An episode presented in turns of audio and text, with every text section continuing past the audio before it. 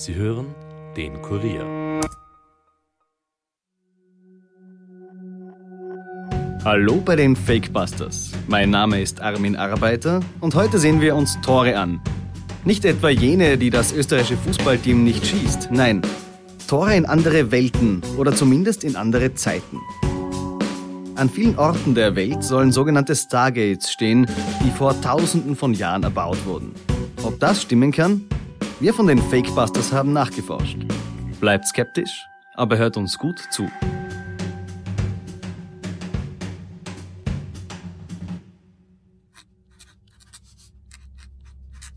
Es gibt beachtliche Indizien dafür, dass eine sehr geheime Gruppierung, vor allem der US-amerikanischen, aber weltbeherrschenden Machtstruktur, ich vermeide die Bezeichnung US-Regierung, denn sie trifft nicht annähernd zu, sich im Besitz von Bestandteilen einer fremden Technologie befindet, sowie von Informationen, die ihr helfen, wirksame Zeitexperimente durchzuführen. Diese gelungenen Experimente stellen einen kaum zu überschätzenden Machtfaktor dar und bieten die Möglichkeit, sich dem Urquell des ungeheuren ägyptischen Wissens zu nähern oder ihm sogar direkt zu begegnen.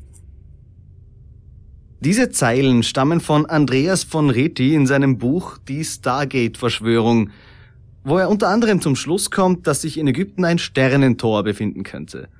Eine Geheimgruppe würde das gesamte in den alten Pyramiden gefundene Wissen zurückhalten und für ihre Zwecke einsetzen. Ein Beweis dafür sollen erhaltene Hieroglyphen aus dem Sethos-Tempel von Abydos sein, die U-Booten und Kampfpanzern ähneln.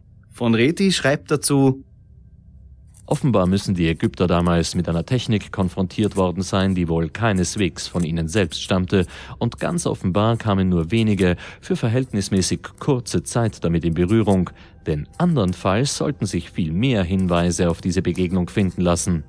Irgendetwas hatte damals stattgefunden. Auf irgendeine Weise drang Technik des 20. Jahrhunderts, also aus unserer Zeit, in die Zeit des alten Ägypten ein, um einen Anachronismus, eine Zeitparadoxie zu bewirken. Die USA, so legt er nahe, sind also durch die Zeit gereist und haben dort die alten Ägypter getroffen. Ein interessanter Gedanke, gäbe es da nicht Archäologen, die sich der Sache genauer angenommen haben. Tatsächlich handelt es sich um zwei übereinandergelegte Inschriften an einem Torbogen. Trennt man sie voneinander, erhält man wieder klassische Hieroglyphen aus dem ägyptischen Konsonantenalphabet. Hören wir einmal hinein. Werden beide Inschriften übereinander gelegt, so erkennt man sehr gut, wie diese angebliche Fahrzeuge der Neuzeit in Wirklichkeit entstanden sind. Der Hubschrauber wird aus der Kombination von drei Hieroglyphen gebildet. G45 ist aber eine Doppelhieroglyphe, die aus einem Wachtelküken und einem Arm gebildet wird. Das Wachtelküken wird sehr gern auf einigen Bildern retuschiert, um die Form des angeblichen Hubschraubers besser anzudeuten. T42 stellt den Arm dar und T10 ist der Bogen, dessen Bogensehne den angeblichen Rotor bildet. Der angebliche Panzer wird aus der Hieroglyphe D46 für die Hand und A16 als Zeichen für die Hälfte gebildet. In guten Abbildungen sieht man sogar noch die Ausarbeitung der einzelnen Finger. Auch diese Finger werden auf einigen Bildern retuschiert. Allerdings ist Andreas von Reti nicht alleine. Immer wieder tauchen Verschwörungstheorien auf, wonach es überall auf der Welt Stargates von alten Kulturen gäbe und dass es doch nicht möglich sein könne, dass sie alle unabhängig voneinander entstanden seien. Doch tatsächlich gibt es zu diesen Bauwerken überlieferte Sagen, die einander nicht unähnlich sind. Dazu begrüße ich meine geschätzte Kollegin Caroline Bartosch, die sich einige dieser Stargates angesehen hat. Hallo Caro. Hallo Armin. Caro, gerade habe ich von Ägypten gesprochen. Da hast du doch auch etwas gefunden, oder? Ja, vollkommen richtig, nämlich in Abu Ghurab, ein antikes Sonnenheiligtum. Die Legende besagt, wer das Sternentor öffnen kann, soll danach mit den höheren Energien des Universums kommunizieren können. Mhm. Das ist für einige Verschwörungstheoretiker auch die Antwort auf die Frage, wie die schweren Steinblöcke zum Pyramidenbau verwendet werden konnten. Götter sollen durch das Stargate gekommen sein und die Steine zum Schweben gebracht haben. Aber nicht nur in Ägypten sollen Stargates stehen, sondern überall auf der Welt. Und die Sagen, die sich darum ranken, sind einander nicht unähnlich, etwa in Peru. Aber hören wir mal rein, was der YouTube-Account Mythenmetzger dazu zu sagen hat. Puerta de Hayomarca. Das Tor der Götter. Das sind zwei Eingängen sehr ähnliche Vertiefungen, die in einen Fels geschlagen wurden und das Ganze steht bei Hayomarca in Peru. Die Mythologien, die alten Sagen der Inkas, die erzählen, dass das größere dieser beiden Tore für die Götter gedacht gewesen ist. Diese seien durch dieses Tor zu den Menschen auf der Erde gekommen und auch von dort wieder in ihre Heimat gelangt. Und das kleinere dieser beiden Tore, das hatte denselben Zweck, aber eben für Menschen. Es soll einen Schlüssel in Form einer goldenen Scheibe gegeben haben. Den hat aber, laut Mythenmetzger, ein Hohepriester mit in die andere Welt genommen, um sie vor den plündernden Spaniern zu schützen. Sehr gut, sehr gut, sehr gut. So kann es also gar keinen Beweis geben, da der Schlüssel ja woanders ist. Schön erklärt. Aber ist das schon alles? Ja, eben nicht. Es gibt weitere Tore, zu denen sich die Sagen ähnlich anhören. Etwa in Tiwanaku, das Tor der Sonne. Diese Ruinenstätte in Bolivien aus der Vor-Inka-Zeit soll ebenfalls Einbuchtungen haben, die jene der in Peru ähnlich sind. Und das unterstützt natürlich die Theorie der Verschwörungstheoretiker, dass die Einbuchtungen eben für Apparaturen sind, die dann für die Aktivierung nötig sind. Aber auch abseits von Lateinamerika finden sich Parallelen, etwa die Tür der Götter in Arizona, den Verschwörungstheoretikern nach ein Stargate der Ureinwohner oder Ranmaso Uyana in Sri Lanka. Dort befindet sich ein Felsen, in den ein Gitter und Symbole eingeritzt sind. Gegenüber von dem Felsen befinden sich vier in Stein gehauene Sitze.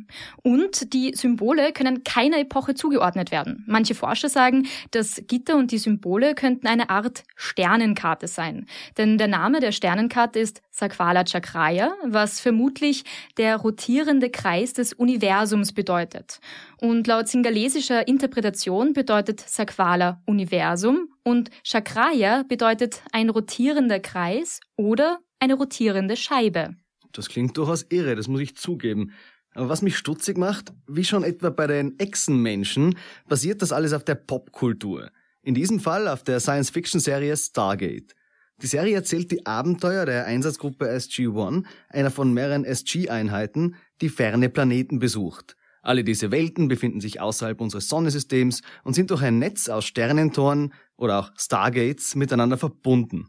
Ja, aber Armin, wer soll sich denn einfach so Stargate einfallen lassen haben?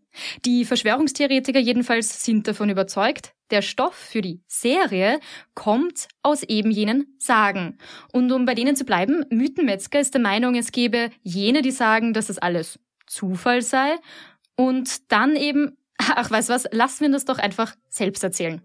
Die andere Seite sagt, man sollte das schon wörtlich nehmen, was in den Legenden vorkommt und nicht so tun, als wäre das Ganze jetzt erschaffen worden, nachdem man sich ein paar Geschichten erzählt hat und vor allem, diese Geschichten würde es ja dann rund um die Welt geben und das wären dann sozusagen fast immer die gleichen Geschichten. Aber wenn es immer wieder gleiche Geschichten gibt, dann ist es auch so gewesen, dass sich dort Gleiches ereignet hat, nämlich dass es diese Tore gibt, wodurch die Götter auf die Erde kamen und wodurch die Menschen auch die Möglichkeit hatten, auf andere Planeten oder in die Welt der Götter zu gelangen. Das kann nicht Zufall sein, dass es auf dem ganzen Planeten fast identische Geschichten zu fast identischen Bauwerken gibt. Wissen dazu hat jedenfalls die Archäologin Frau Professor Barbara Horeis vom Österreichischen Archäologischen Institut. Wir erreichen Sie gerade in Serbien, wo sie Fakten und Primärdaten zur Ausbreitung sesshafter Menschen vor 8000 Jahren nach Europa erforscht. Grüß Gott, Frau Professor. Ja, grüß Gott, hallo. Frau Professor, sind Ihnen zufälligerweise während Ihrer aktuellen Forschung Hinweise auf Sternentore untergekommen? Also auf Sternentore nicht. Ähm, aber wenn Sie auf Sternentore im Sinn von ähm, Steine anspielen, mit Steinen haben wir es natürlich immer zu tun, denn ich erforsche die Steinzeit und da spielen Steine per se eine, eine zentrale Rolle, um das mal so zu beantworten. Okay, aber jetzt noch keine Plattformen, wie man vielleicht ins, ins Jenseits kommt oder mit, mit irgendwelchen Göttern spricht, wie es ja überall auf der Welt eigentlich passiert. Also überall auf der Welt befinden sich antike Städten, die jetzt laut Verschwörungstheoretikern Tore zu einer anderen Welt sein sollen. Ist es Zufall, dass es da immer die gleiche, die gleiche Sage, die gleiche Geschichte gibt? Naja, also an dieser Frage würde ich gleich mal zwei Dinge herauspicken wollen. Nicht die Frage Zufall und die Frage, ob es immer das Gleiche ist. Mhm. Also de facto ist der Mensch noch sogar vor Beginn der Sesshaftigkeit hat, hat versucht, alles Mögliche an seiner Spiritualität äh, in, auch in Bauten und in Orten auszudrücken. Das allerälteste Beispiel, das wir derzeit weltweit kennen, ist der berühmte Göbekli-Tepe, der aus massiven, mehrere Tonnen schweren Monolithen gebaut ist. Mhm. Ja? Und dieses Phänomen, ähm, in dem Fall ist es auch ein Kreis aus T-Pfeilern, also es sind de facto mehrere Kreise aus großen monolithischen T-Pfeilern, zum Teil mit fantastischen Darstellungen darauf. Und dieser Göbekli-Tepe ist ähm, 11.500 Jahre alt. Ja? Und natürlich können wir Phänomene mit Steinen oder gebaut in Stein ähm, immer wieder an verschiedensten Orten der Welt im Laufe der Jahrtausende feststellen. Allerdings, wenn wir, wenn wir diese Objekte und Monumente und in, also genauer im Detail ansehen, sehen wir natürlich auch sehr, sehr viele Unterschiede. Also insofern ist es nicht das Gleiche, das wir beobachten, sondern wir sehen verwandte Phänomene, ähm, die sich aber im, im, im Detail massiv unterscheiden. Okay, ich verstehe. Also quält die Menschheit stets die Frage nach dem Übernatürlichen. Kann man das sagen? Ich denke nicht, dass es eine Qual ist. Ich denke, mhm. der Mensch als Spezies hat sich immer mit der Transformation vom Leben in den Tod zum Beispiel beschäftigt, mit dem Zyklus des Lebens, also auch jetzt im übertragenen Sinne betreffend, sagen wir mal, Saisonalität, Ackerbau, Sommersonnenwende, Wintersonnenwende, das sind alles fundamentale Dinge für unser Leben, äh, auch wenn wir das vielleicht heute im, im postindustriellen Zeitalter vergessen haben, aber de facto war das die allerlängste Zeit für uns Menschen, waren das zentrale Bestimmungsanker. Und natürlich spielen die eine Rolle und haben immer eine große Rolle gespielt. Und auch diese Aspekte drücken sich in einigen, nicht in allen, aber in einigen dieser großen Steinmonumente aus. Also ich kann jetzt das Beispiel Stonehenge nennen. Mhm. Das ist natürlich ein solches Beispiel, das dafür berühmt ist. Unterscheidet sich aber sonst in vielen Aspekten von dem berühmten Göbekli-Tepe, den ich zuvor genannt habe. Okay, in welchen genau? Also gibt es da wirklich große Unterschiede, die Sie jetzt gerade herausarbeiten könnten? Ja, selbstverständlich. Also zum einen ist der Göbekli-Tepe ein Monument, das aus eben sogenannten T-Pfeilern besteht, die aus, die als Ganzes aus einem Block, ähm, aus einem Steinbruch herausgeschlagen wurden und die in bestimmten Formationen positioniert sind ähm, und die auch verziert sind. Also die, ähm, die ganz bestimmte sowohl Ornamente als auch ähm, ähm, Fabelwesen oder Wesen einer anderen Welt als auch Tiere dargestellt haben.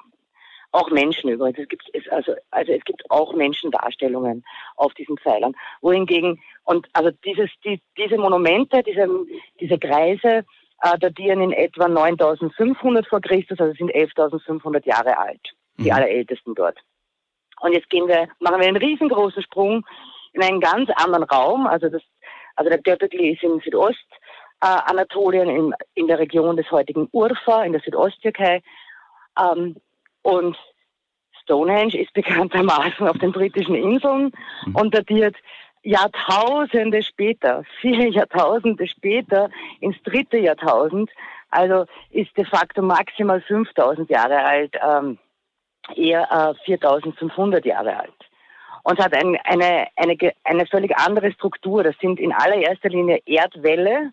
Das sind auch die ersten, ähm, die ersten Phasen dieser, dieser, dieser Anlagen von Stonehenge. Ähm, das sind Erdwälle, in die später dann Kreismonumente gesetzt wurden, die aber mhm. auch ganz anders aussehen als jetzt der Göbekli-Tepe. Ich meine, das Gemeinsame ist, es ist monumental und es ist aus Stein. Und, und natürlich, da machen Verschwörungstheoretiker sich dann leicht und sagen, ach, das gab's ja überall, also muss da was dahinter stehen. Und da sagen sie dezidiert, nein, das ist de facto sicher nicht so. Na, ich denke, die Aussage, es muss was dahinter stehen. Es steht immer mhm. hinter jedem Monument, das Menschen gebaut haben, steht eine Aussage. Ja, ja, natürlich. Also Monumente, also jetzt, wenn wir mal sozusagen uns zumindest auf diesen Konsens generell einigen würden, dass es keine extraterrestrischen Anlagen sind. Also wir gehen jetzt davon aus, dass das von Menschen auf der Erde gebaut ist. ja. wenn wir uns darauf mal einigen können, okay, dann würde ich sagen, ähm, das, was all diesen Monumenten gemeinsam ist, natürlich haben sie alle einen Gestaltungswillen, ja. Und Gruppen vor vielen tausenden Jahren, also urgeschichtliche Gruppen in verschiedenen Weltregionen, drücken ihren Gestaltungswillen, ihre Spiritualität auch in solchen monumentalen Bauwerken aus. Mhm. Aber im Detail äh, ist, es, äh, ist es ganz entscheidend, den Kontext dieser Gesellschaften zu kennen. Und ja. damit ähm, kommen wir dann auch, und das macht eben auch unsere Forschung aus, können wir sehr wohl zu viel genaueren Aussagen kommen als nur allgemein, es ist, ähm, ach, das Tor in eine andere Welt oder es ist eben aus Stein gebaut. Also das allein wäre uns Archäologen ja viel zu wenig. Wir wollen ja viel mehr über diese vergangenen Gesellschaften wissen. Mhm. Ja, verständlicherweise. Und, und dann sammeln sie sehr viel, haben viele Erkenntnisse und dann wird aber nur auf diese wenigen Punkte eigentlich eingegangen von anderen Menschen, die sich dann ihren eigenen Sermon rauszimmern. Kann man das so sagen? Beziehungsweise wie stehen Sie dieser Verschwörungstheorie gegenüber, dass eben überall auf der Welt Sternentore sein sollen und äh, die NASA bzw. die CIA Raum und Zeit kontrolliert dadurch? Also das ist bar jeder Faktenlage und bar jeder wissenschaftlichen Erkenntnis. Die Archäologie ist eine zum Glück bereits sehr alte Wissenschaftsdisziplin Disziplin mit einem sehr etablierten Methodengerüst. Ja? Mhm. Also wir können Objekte datieren durch verschiedenste Methoden, zum Beispiel die Radiokarbondatierung. Das heißt, wir können sehr wohl Kontexte genau bestimmen, in denen diese Monumente stehen. Ja? Ähm, deshalb zum Beispiel fällt beim Göbekli-Tepe, äh, dieser Tonnen, diese tonnenschwere Monumente sind über Radiokarbondatierung sehr, sehr genau datiert. Und das ist nun mal 11.500 Jahre vor der CIA. Also das wäre sozusagen, das könnte ich in dem Fall äh, genauso, also die gleiche Argumentationskette kann ich bei allen anderen Monumenten führen. Und schließlich würde ich einer solchen Verschwörungstheorie, also ich würde das Wort Theorie und Verschwörung, das ist, glaube ich, per se. Man kann es ähm, unbedingt auch Verschwörungsmythos nennen, ja. Ja, weil also eine Theorie ist etwas, was schon auf einer, äh, was aus Parametern basiert, die, äh, die wissenschaftlich argumentiert sind. Das ist in dem Fall ja nicht der Fall. Also diese, sagen wir mal, Verschwörungsmythen ähm, gab es sicherlich auch immer in der Menschheit. Und ich würde sagen, das ist auch äh, unsere Spezies ähm, immanent, dass man, dass, es, dass man versucht, den möglichst einfachsten gemeinsamen Nenner zu finden. Mhm. Auch wenn der sozusagen auf einer Faktenlage basierend natürlich Unsinn ist. Was würde ich noch dagegen argumentieren? Ich würde sagen, man traut uns Menschen und vor allem unseren Vorfahren viel zu wenig zu. Ja? Denn eines haben wir Archäologen ja wohl in den letzten 120 Jahren Forschung wirklich sehr schön bewiesen und wissenschaftlich bewiesen, nämlich dass unsere Vorfahren wesentlich intelligenter ähm, und versierter waren, technisch versierter, innovativer, kreativer, origineller, als all diese Verschwörungsmythologen ihnen zutrauen. Also tatsächlich muss man sich mal vorstellen, dass wir über Gesellschaften reden von vor vielen tausenden Jahren. Ja. Und zwar in dem Fall vor der Erfindung jeglichen Metallgeräts monolithische, tonnenschwere Blöcke bearbeitet haben und in einer kollektiven Gemeinschaftsleistung diese wahnsinnig tollen Bauwerke errichtet haben. Und ehrlich gesagt, das finde ich viel beeindruckender und viel äh, nachhaltiger und auch für unsere Geschichte viel wesentlicher, als da irgendwelche aktuellen Geheimdienste da ins Spiel zu bringen, die meines, also die überhaupt keine Rolle spielen dafür. Na, absolut. Das, das finde ich auch gerade sehr interessant. Äh, wir, wir haben da vor uns gerade angesehen, diese, diese Idee, dass die Pyramiden im alten Ägypten von irgendwelchen Göttern oder halt Aliens gebaut wurden, die halt durch diese Sternentore kommen. Und da haben sie wunderbar einen Punkt unterstrichen, meiner Meinung nach.